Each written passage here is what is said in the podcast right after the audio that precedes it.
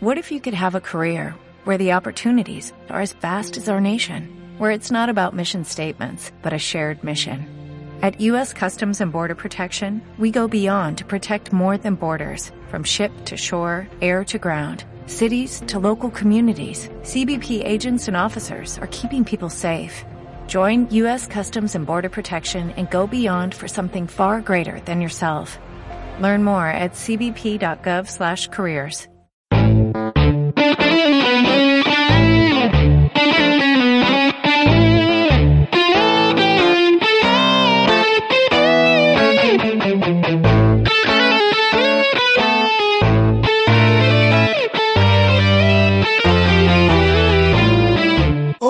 queridos amigos y amigas, cinéfilos y oyentes en general. Nos encontramos de nuevo en el estudio para perfilar un nuevo programa de vuestro podcast cinéfilo favorito, siempre el perfil de Hitchcock, que viene tras entrar en ese mes de menos días y un tanto antipático, febrero. Un mes en el que los enamorados hacen su fiesta, aunque para nosotros, los cinéfilos, celebramos una temporada de premios que se encuentra en plena ebullición, en el que cada semana tenemos estrenos muy interesantes y se van dando los principales galardones de los gremios especializados, que a la postre concluirán al principio del mes que viene en los Oscar. Esta semana pasada, en nuestro país se entregaron los premios Goya, en una ceremonia que cumplió el guion establecido a la perfección, en el que se premiaron grandes películas como El Reino de Rodrigo Sorogoyen, Carmen y Lola de Arancha Echevarría y la entrañable comedia de Javier Fesser, Campeones, que se alzó contra todo pronóstico con el cabezudo a la mejor película del año, y en el que también pudimos asistir a uno de los agradecimientos más sinceros y emotivos de la historia, el de un Jesús Vidal que apelaba a la inclusión y a la diversidad,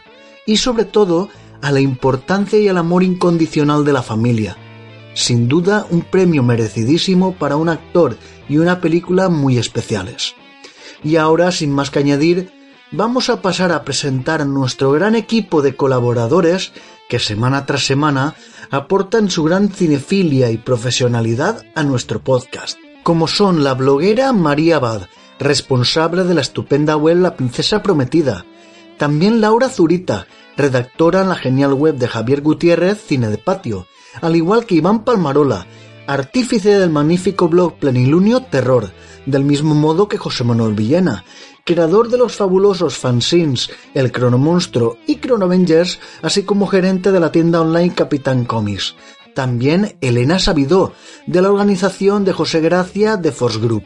Además de quien nos habla, Oscar Vela Mastí, del blog La Taberna del Mastí. Y ahora ha llegado el momento de enumerar los contenidos del programa de hoy. En primer lugar, nos meteremos en nuestra sección de críticas, en la cual nuestra compañera María Abad nos hablará de Tiempo después, la última película del gran cineasta manchego José Luis Cuerda, que nos sumerge de nuevo en el mundo postapocalíptico y absurdo de Amanece que no es poco, uno de sus grandes clásicos.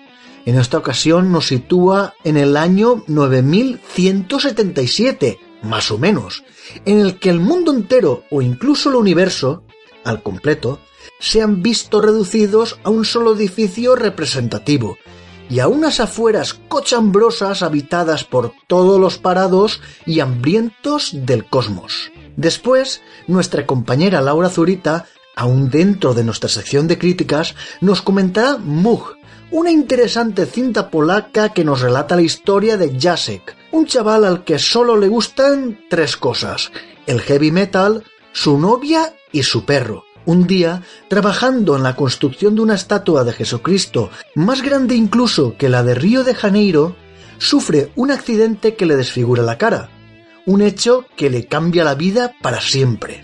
Seguidamente, nos pasaremos a nuestra sección de mundos fantásticos, en la cual nuestro compañero José Manuel Villena nos analizará Double Dragon, el célebre videojuego lanzado para máquinas recreativas a finales de los 80, desarrollado por Tecnos Chapán, que tuvo una terrible adaptación cinematográfica en 1994, de título homónimo, protagonizada por Marda Cascos, Scott Wolf y Robert Patrick. Después, nuestra compañera Elena Sabidó nos traerá uno de sus clásicos fantásticos, La Princesa Prometida, una maravillosa película de culto dirigida en 1987 por Rob Reiner, protagonizada por Robin Wright, Cary Elwes y Mandy Patinkin y que contó con una deliciosa banda sonora a cargo de Mark Knopfler, guitarrista y líder de los Dire Straits. Y para terminar, realizaremos un pequeño repaso a los estrenos de la cartelera española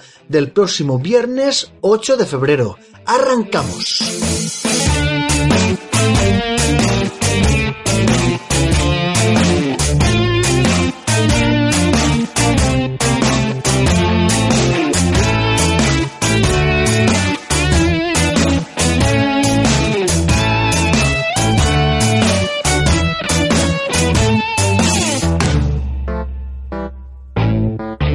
Año 9177. Mil años arriba o abajo, que no queremos pillarnos los dedos. La raza humana se aglutina en torno a este edificio, el único que se mantiene en pie. Los parados de todo el mundo sobreviven con salero en las afueras. Dentro, un capitalismo extremo y feroz se impone. Gobernado por un rey tiránico. Perdonadme que me he dormido. Dos guardias civiles un barbero ilustrado. Verde que te quiero ver. El sector religioso. A mí es que el tema de los pobres, hermana, me pone malo. Un alcalde, su jefa de gabinete. Pues que no se le olvide, porque la jefa de gabinete soy yo. Y un conserje. Así que las cosas raras que puedan ver y oír a partir de ahora son por eso. ¿Dónde vas? Voy a vender mi limonada. Sí, una mierda vas a vender tú. Venga, a la calle. ¿eh? No me toques que te mato. Que te degüello, pringao. Perdóname. Una película monumental de José Luis Cuerda, que no es poco.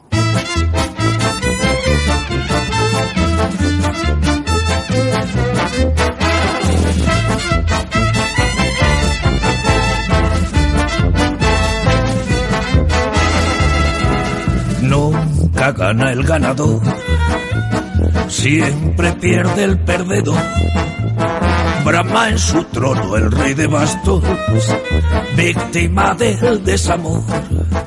¿Cómo estáis mis queridos oyentes? Ya estoy aquí una semana más. Soy María Abad y hoy os traigo el regreso de un maestro del cine español, José Luis Cuerda, que a sus 71 años sigue con ese humor absurdo y rural que le caracteriza. José Luis Cuerda ha vuelto. Los amanecistas están de enhorabuena. Y es que el humor corrosivo del director no ha cambiado ni un ápice. Y así lo demuestra en esta fábula que es Tiempo después. Una película que podéis encontrar todavía en los cines de vuestra ciudad si tenéis suerte.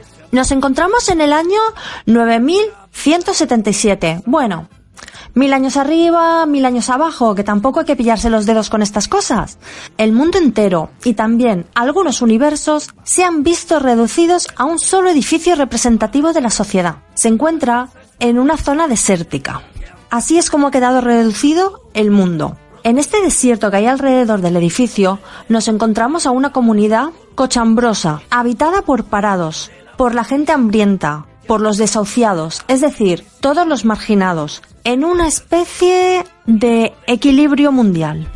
Entre estos desgraciados está José María, un tipo que decide ir al edificio principal a vender limonada, perdón, zumo de limón. Pero, ¿qué locura es esa? ¿Cómo un parado puede pensar en vender un producto? ¿Cómo alguien sin trabajo puede pensar que podría cambiar el orden establecido? cómo aspirar a una vida mejor, cambiar su futuro y tal vez el mundo que le ha tocado vivir. No, eso no es posible. Y es aquí cuando empieza una guerra por mantener el estado establecido, por mantener el equilibrio. Nos encontramos con una comedia disparatada, absurda, donde no hay un minuto sin que nos desborden las carcajadas gracias al humor. Tiempo después, está basado en una novela del propio director. A esta novela el propio José Luis Cuerda le ha dado un toque especial para convertirla en película, moldeando así su propio texto. Un toque entre lo viejuno y lo futurista. Y eso es lo que hace que sea muy gracioso. Porque no sabemos muy bien en qué época nos encontramos. Parece que es un futuro pasado. Eso convierte la historia en universal. Además, igual que en la obra del director, bueno, en su película más famosa quiero decir, en Amanece que no es poco, Esta forma de narrar de forma intemporal, como si fuera una foto fija de la realidad que estamos viviendo, hace que sea válida para revisarla en cualquier momento de la historia, convirtiéndolo así en una película mágica. No hay duda que la premisa de cuerda es que si la vida te da limones, pues haz limonada. Pero hay amigos. ¿Y qué haces después con la limonada? Podríamos llamarlo el sueño español o eso que los americanos nos han vendido tan propio como el sueño americano. Y es que puedes hacer lo que quieras. Que puedes ser el dueño de tu destino y cambiar tu propia vida, pero ¿y si el sistema no te permite progresar? Este estado, esta forma de ver la vida es lo que nos intenta enseñar cuerda y de una forma muy divertida criticarlo. En este caso, el Estado no es el único que sale mal parado de las reflexiones del humor de cuerda. También la monarquía sale bastante perjudicada. Y por supuesto, la iglesia. Cuerda incluso retrata a la juventud de manera un poco curiosa. Son unos jóvenes rebeldes, pero que buscan en las premisas filosóficas de los grandes pensadores la forma de justificar esa apatía que tienen en el mundo, esa falta de ganas de luchar contra lo establecido. El nombre de cuerda ya es lo suficientemente potente como para que la película nos pueda parecer interesante. Además de todas las ganas que tienen los actores y los humoristas para trabajar con él. Pero es que no hay duda que el elenco de la película es totalmente alucinante. No hay duda que el reparto coral la convierten en una auténtica joya con nombres del humor como Berto Romero, Carlos Areces, Joaquín Reyes, Arturo Valls, Raúl Cima, Eva H., etcétera, etcétera, etcétera. la verdad es que la cantidad de nombres no se queda solo ahí, sino que también nos encontramos con un grupo de actores de la talla de Blanca Suárez, Roberto Álamo, Manolo Solo, Antonio de la Torre, Secund de la Rosa. Uf, y estos son solo algunos de los participantes. Quiero destacaros además de la trama principal una trama secundaria en la que Arturo Valls es el protagonista junto a Berto Romero. Esto puede ser debido a que Arturo Valls es productor de la película, algo que ha hecho que forje una preciosa y curiosa amistad con el director. Tiempo después, se ha llevado el Yago, que se entregará próximamente y que son unos premios parodia en contraposición de los tradicionales Goya. Además, el propio Cuerda fue el homenajeado de honor en los pasados premios Feroz, mostrándose agradecido y divertido en la gala. Hay algo maravilloso en tiempo después, y es que Cuerda, además de encontrar un público nuevo, recupera a todos los amanecistas. No hay término medio, o la amas o la odias. Y si amanece que no es poco te encantó, aunque la vieras tiempo después de su estreno, esta película te va a encantar, pues expone el surrealismo desatado del director. Ay, ojalá por muchos años José Luis Cuerda nos siga divirtiendo, pero sobre todo nos siga sacando las vergüenzas, como personas y como país, pues es lo que necesitamos sin duda. Eva deshoja la flor roja de su corazón y alrededor del fortín se cuece el motín de la desesperación.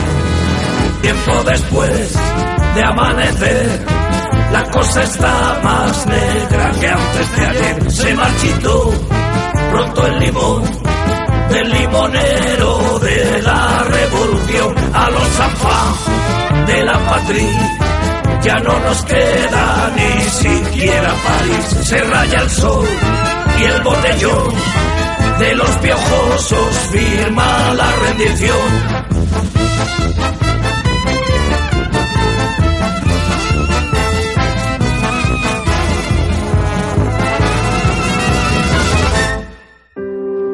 Mi principal deseo, ahora mismo, es que la construcción finalice sin problemas para que pronto nuestro Cristo sea incluso más alto que el de Río de Janeiro.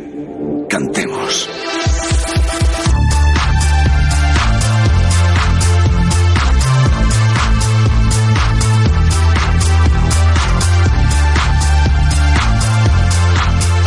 ¿Quieres que nos casemos?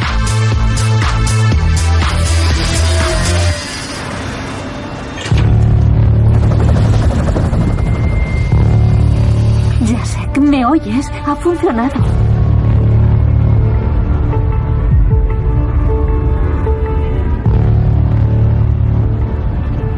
Dios te ha dado una segunda oportunidad porque se preocupa por ti, pero debes prometerme que comulgarás, que rezarás y que no escucharás heavy metal. Puede que esto haya ocurrido a causa de tu actitud. ¿Qué sintió al ver su nuevo rostro por primera vez? Conteste, por favor. Ya sé que está prometido con su hija. ¿Y si los niños salen con su misma cara? No es mi hijo. Haría falta un exorcismo para que abandone su cuerpo. La lista de espera es de más de un año. ¿Todavía le quieres? No lo sé. Fortune's vain, mirror gone insane, but the memory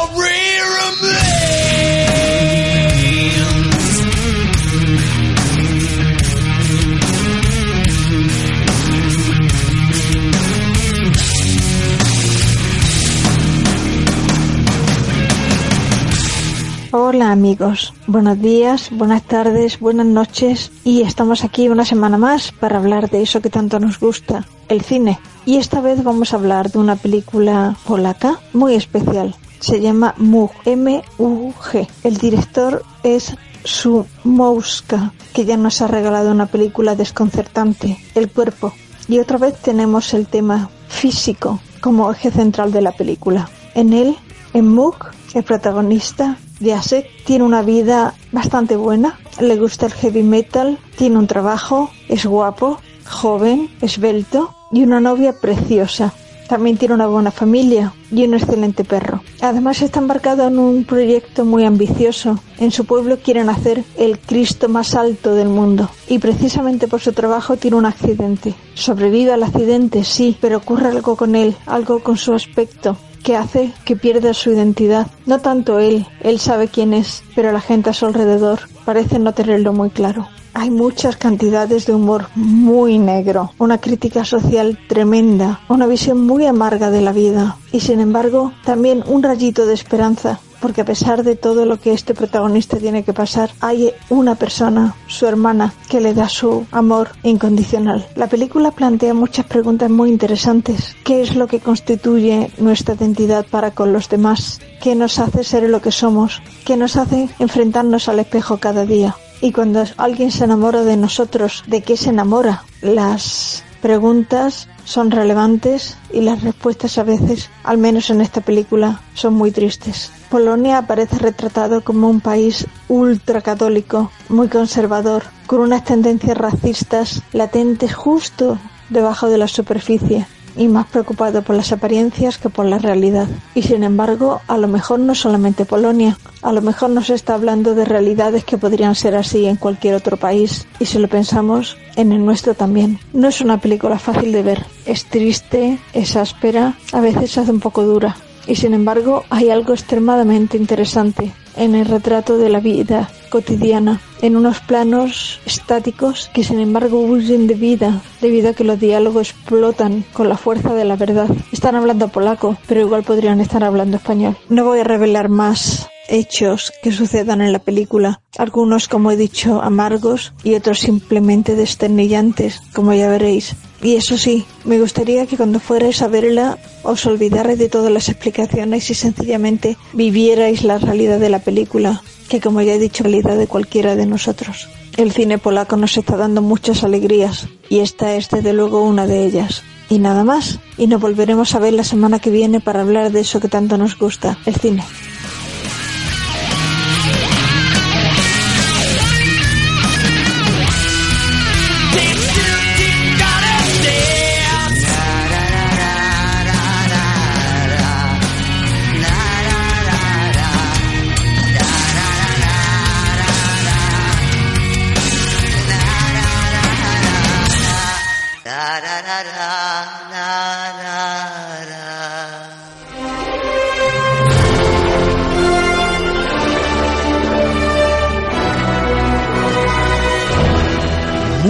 Fantásticos por José Manuel Villena.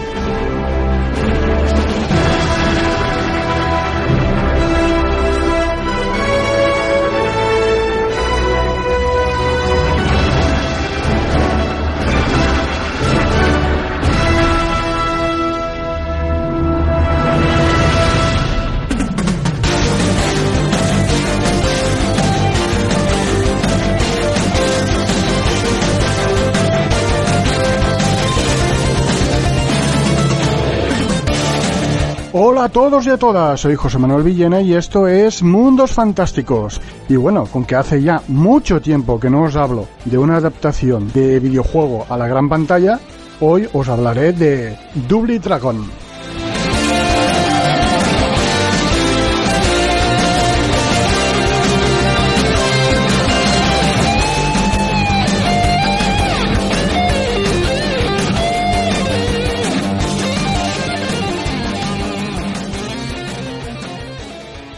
¿No crees que ya va siendo hora de que nos cuentes lo del dragón?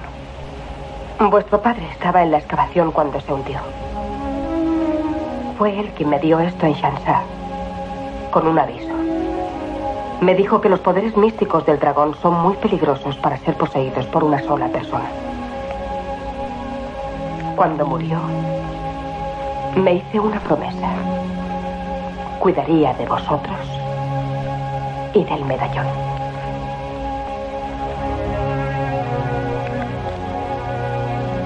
No parece peligroso.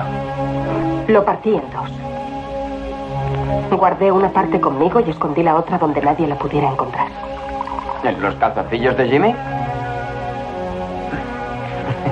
Escuchadme. El medallón actúa como un amplificador espiritual. Agranda y amplía el poder que se lleva dentro. Una mitad otorga poder sobre el cuerpo, la otra otorga poder sobre el alma. Según la leyenda, puede transformar a un hombre en un fantasma sin cuerpo, otorgándole una fuerza de acero.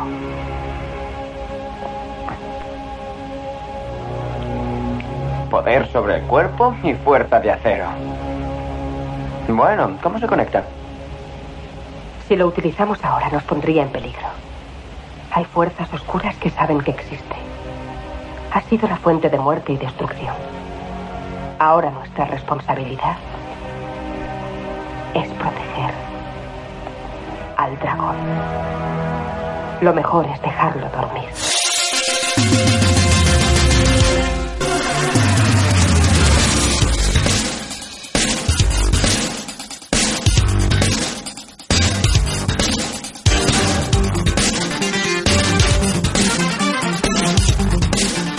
Dragon es un videojuego lanzado por máquinas recreativas en 1987, desarrollado por Technox Japan. El juego pertenece al género Beat 'em Up, peleas contra varios rivales. Su distribución en Europa y Norteamérica la llevó a cabo Taito. El título se considera un sucesor no oficial del videojuego Renegade de Technos, de similar temática. Double Dragon alcanzó un gran éxito en los salones recreativos, inició una etapa de gran popularidad para este tipo de juegos tanto en recreativas como en consolas. Por supuesto, actualmente es considerado como un clásico que acumula miles de buenos recuerdos, todo lo contrario de lo que acumuló su versión cinematográfica. El argumento de la película, dirigida por Jan Jukic, una coproducción entre Estados Unidos, Francia y Dinamarca, nos narra cómo en un futuro las tribus urbanas han tomado las calles. Koga Suko es un empresario corrupto que quiere hacerse con el poder absoluto e intenta reunir las dos piezas de una poderosa y milenario amuleto chino llamado Double Dragon. Mientras, por otro lado, Billy y Jimmy Lee, dos hermanos huérfanos que se ganan la vida luchando, se harán con una de las mitades del mítico medallón, y con ello estarán destinados a enfrentarse a Suko y todas sus estrafalarias y peligrosas pandillas. Ni la crítica ni la taquilla en su momento salvaron de la quema a Double Dragon, que no fue en absoluto rentable teniendo en cuenta lo que costó su realización, 7.850.000 dólares, recaudando a nivel mundial tan solo 2.341.000 dólares. El caso es que, aunque hay acción, persecuciones en lancha, una cierta búsqueda de ambientes urbanos futuristas, neopunks, explosiones, coreografía de lucha, decorados trabajados, los, los, los villanos, pues muchos los reconoces del videojuego, nada compensa un guion tan insulso como el que está detrás de esta película. Y eso a pesar de un arranque bastante digno en el que se nos cuenta el origen del mítico Los personajes son planos de principio a fin, sin lugar a dudas.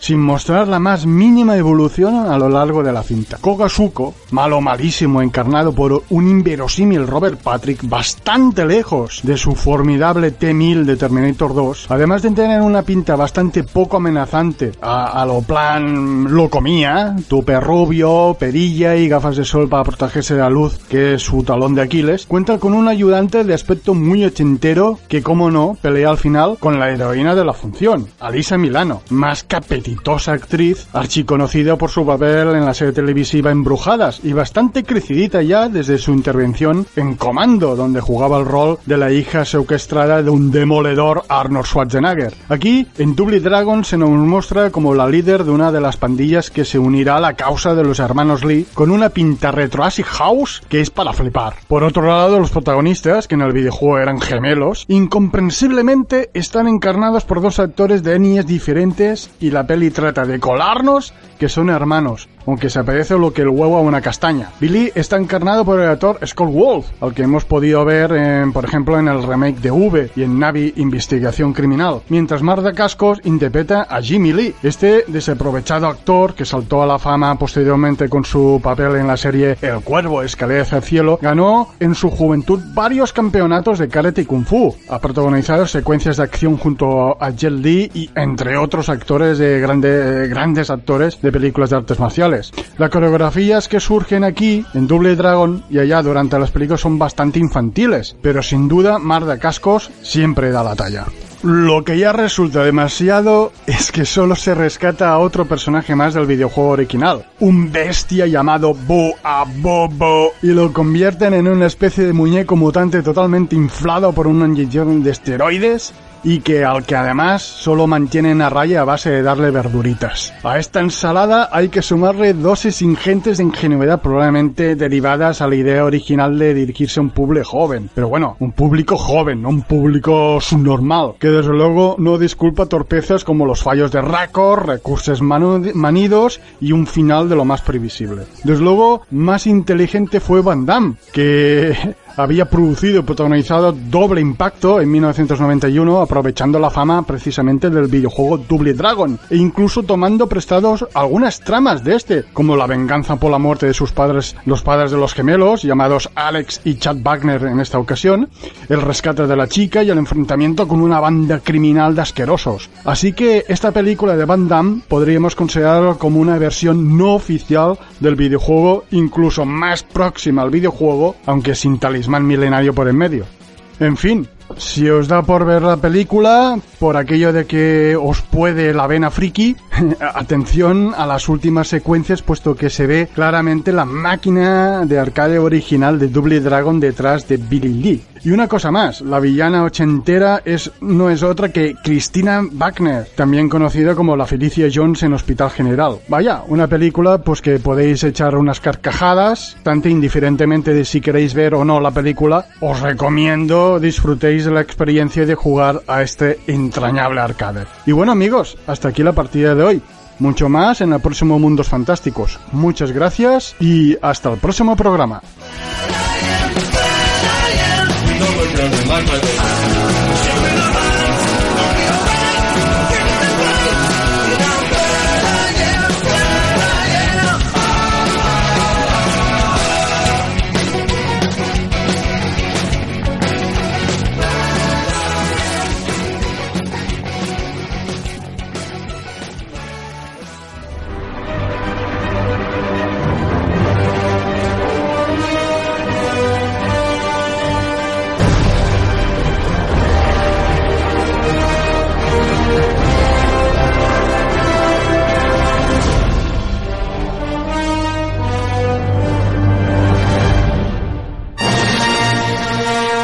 Los clásicos fantásticos de Elena Sabidó.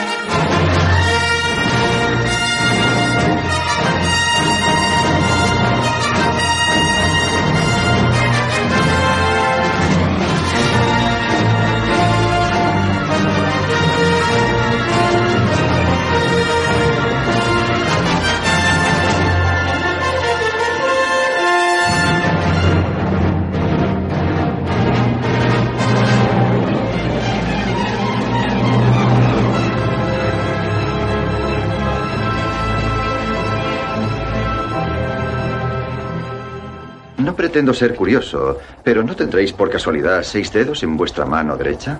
¿Siempre empecéis así una conversación? Un hombre que tenía seis dedos asesinó a mi padre.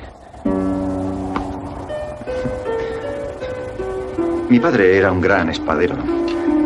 Y cuando aquel hombre le encargó una espada especial, mi padre aceptó el trabajo. Le costó un año entero terminarla. No había visto nada igual. El hombre con seis dedos fue a recogerla, pero solo quería pagar la décima parte. Mi padre se negó. Y sin mediar palabra, el hombre con seis dedos le atravesó el corazón. Yo amaba a mi padre y quise vengar su muerte retándole en un duelo. Pero fallé.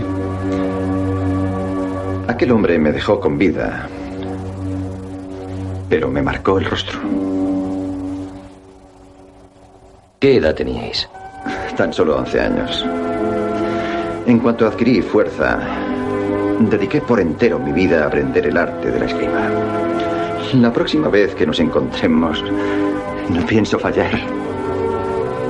Me enfrentaré al hombre con seis dedos y le diré, hola, me llamo Íñigo Montoya. Tú mataste a mi padre. Prepárate a morir.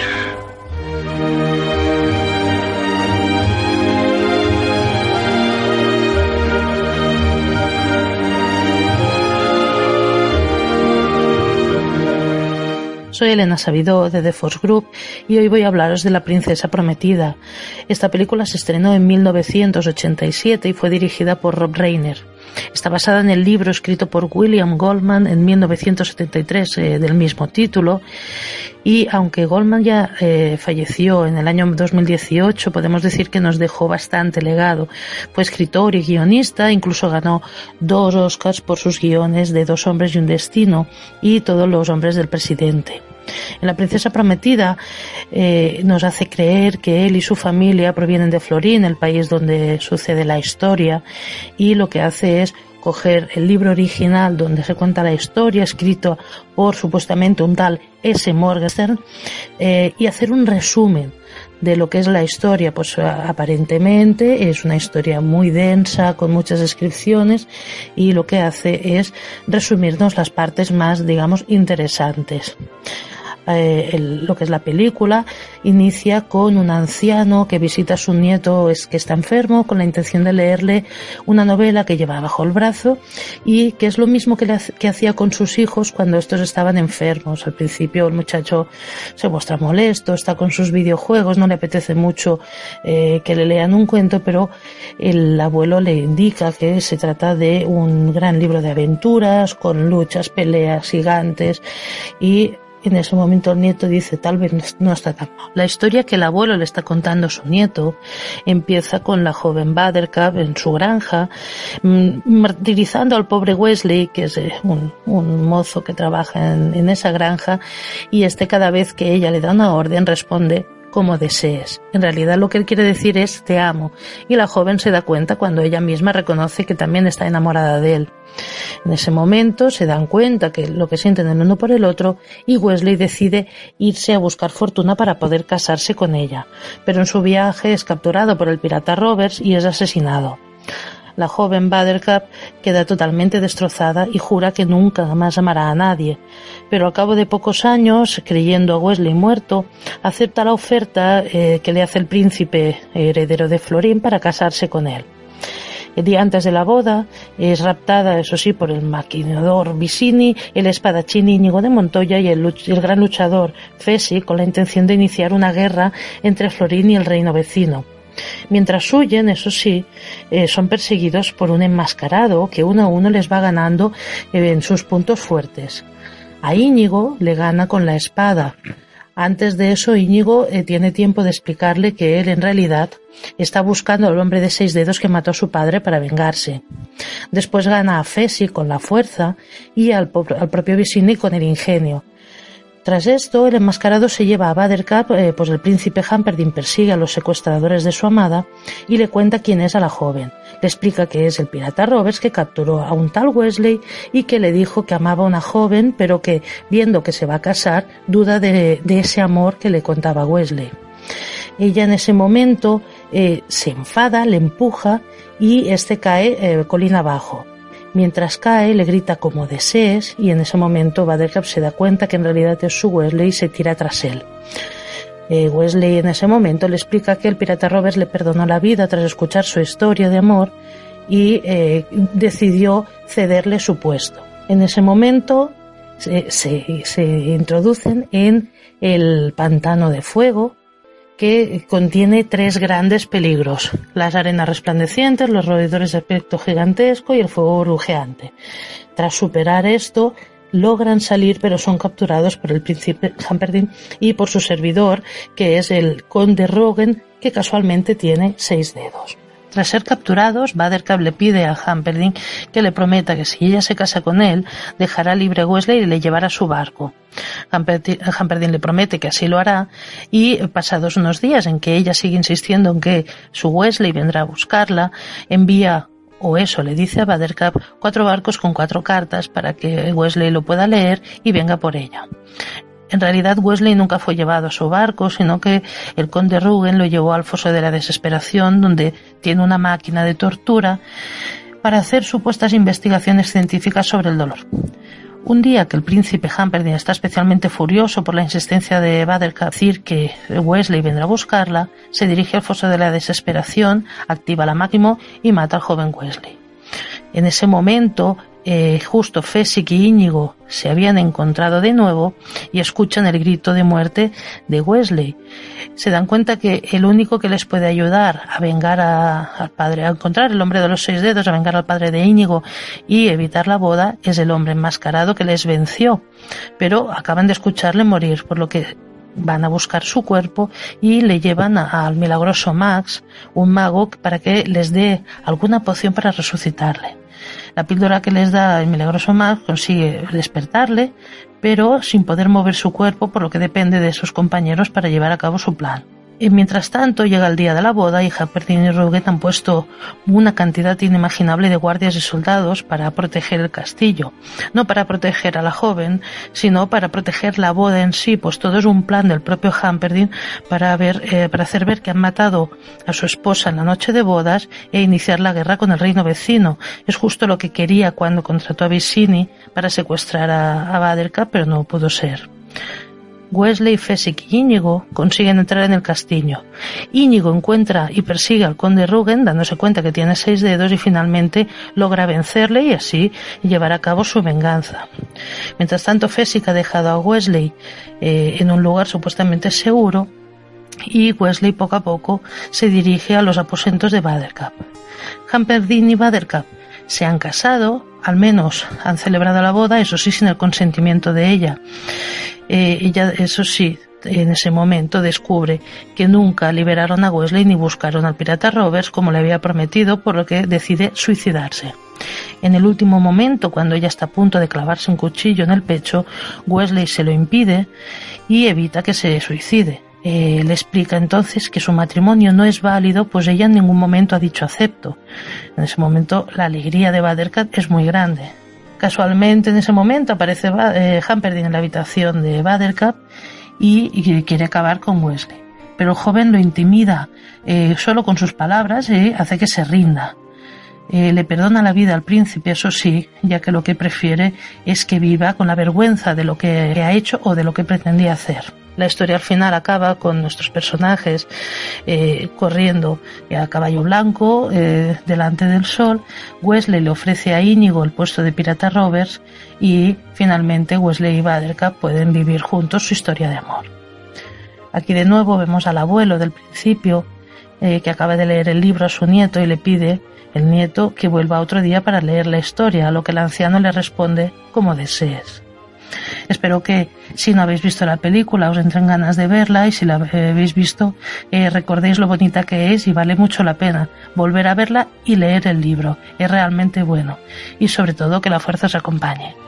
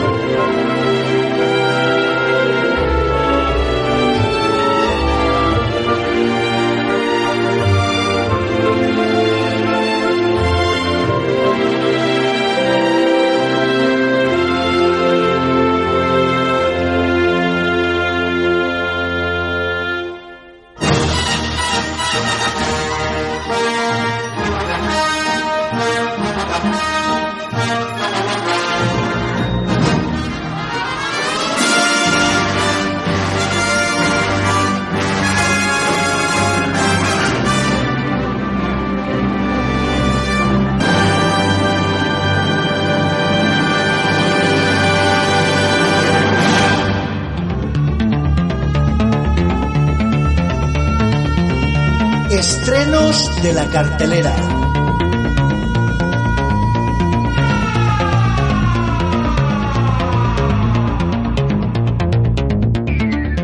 Ha llegado el momento de proceder a repasar los estrenos de la cartelera del próximo viernes 8 de febrero. Pero antes me gustaría agradecer el enorme trabajo y esfuerzo incondicional que realizan nuestros colaboradores del programa.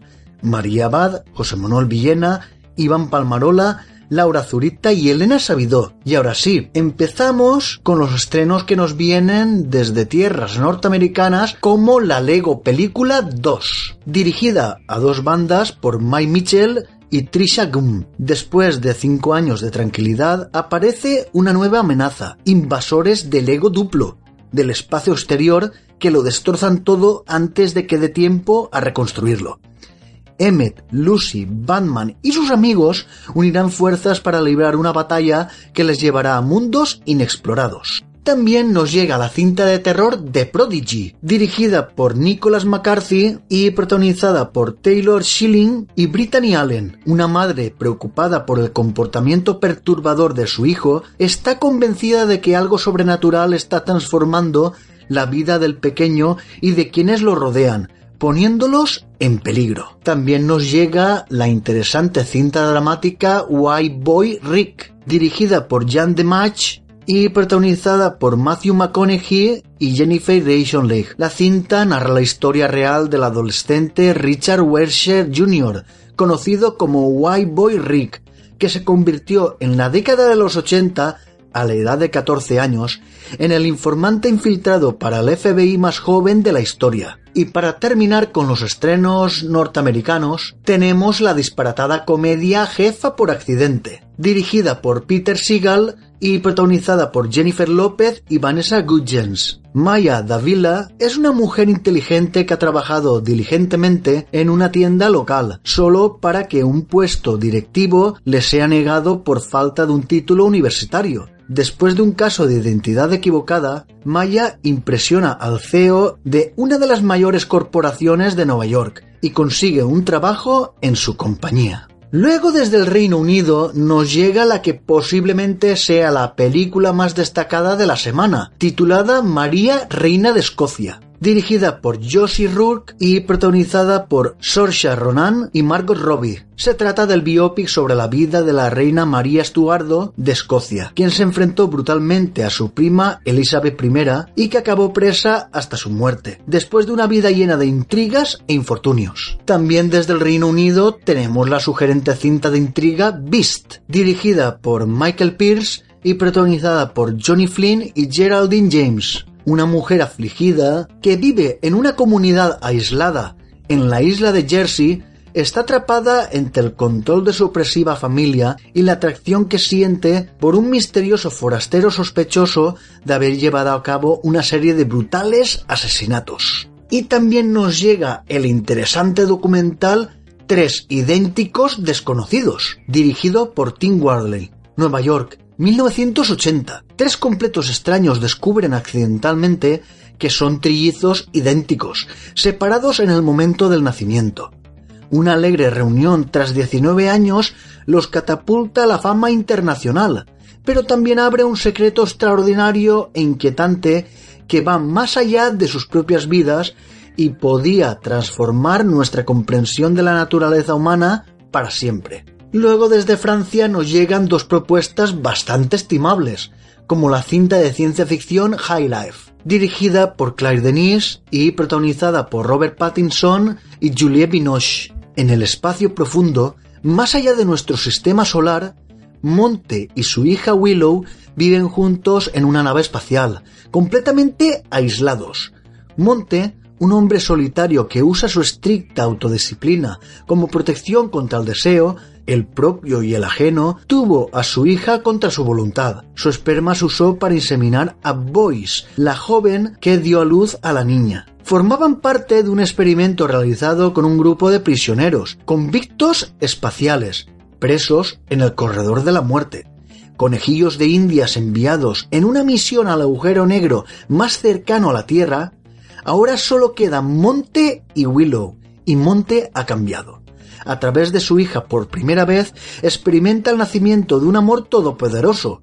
Willow crece y se convierte primero en adolescente y después en una mujer joven.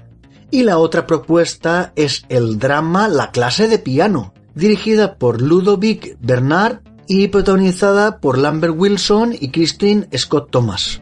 La música es el secreto del joven Matthew Malinsky, un tema del que no se atreve a hablar en el barrio donde pasa el rato con sus colegas. Cuando uno de los pequeños hurtos que suele llevar a cabo con sus amigos le hace acabar en el calabozo, Pierre Gainer, director del Conservatorio Nacional Superior de Música y que le vio tocar en una estación, consigue sacarlo a cambio de servicios sociales. Pero Pierre tiene un plan diferente para Matthew. Ve en él el futuro gran pianista en potencia que lleva dentro y por eso lo inscribe en el concurso nacional de piano. Matthew entra en un nuevo mundo cuyos códigos ignora, empieza las clases con la intransigente Contesa y conoce a Ana, de la que se enamora. Luego, desde Marruecos, tenemos el interesante drama Sofía, dirigida por Meirem Benbarek y protagonizada por Maja Alemi. La joven Sofía, de 20 años, vive con sus padres en Casablanca. Esconde su embarazo y entonces debe dar a luz de manera ilegal y fuera del matrimonio. El hospital le da 24 horas para presentar los papeles del padre, antes de alertar a las autoridades. Y para terminar, desde nuestro país España, nos llegan dos documentales, Bosque Selfie y 30 Lumes, dirigidos respectivamente por Joaquín Calderón y Diana Toucedo. Bosque Selfie nos cuenta la historia de Agus Barandiarán, embajador de la música y de la danza tradicional vasca por todo el mundo, que se enfrenta a la peor pesadilla de un vasco, la demolición de su baserri, caserío familiar de 1540 para dar paso a una nueva carretera. Y 30 Lumes nos relata la historia de Alba, una niña de 12 años que desea descubrir lo desconocido, lo misterioso y lo fascinante de la muerte. Con su mejor amigo Samuel, entran en casas abandonadas, recorren pueblos destruidos y se adentran en el interior de unas montañas que esconden otro mundo paralelo.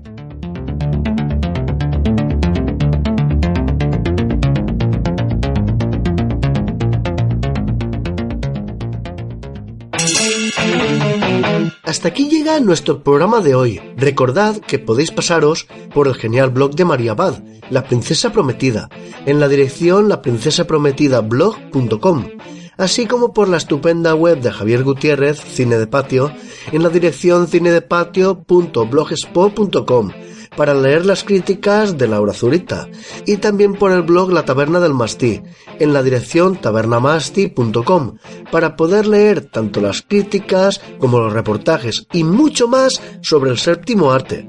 Asimismo podéis adquirir los fantásticos fanzines de José Manuel Villena, El Cronomonstro y Cronovengers a través de su blog ediciones mp.blogspot.com y del grupo de Facebook Amigos de Ediciones Morpheus Project. También podéis pasaros por la web de Iván Palmarola, Plenilunio Terror, en la dirección plenilunioterror.blogspot.com para leer interesantes reseñas de la serie B más delirante y además podéis visitar la web de The Force Group en Facebook y su tienda virtual en tienda.anaí.es, donde podréis adquirir todas las revistas y los libros escritos por José Gracia y Elena Sabido para la organización. Recordad que nos podéis escuchar a través de la plataforma ebooks, la cual os invito a que os suscribáis al podcast, le deis me gusta a los audios y también nos dejéis vuestros comentarios, que responderemos encantados. Y asimismo podéis pasaros por nuestra web en la dirección perfilhitchcock.blogspot.com así como por sus extensiones en las principales redes sociales, como Facebook y Twitter, en el que podéis encontrar todos los programas y las novedades que vayamos publicando. Nos escuchamos la semana que viene, que como siempre vendrá cargadita de contenidos interesantes. ¡Adiós!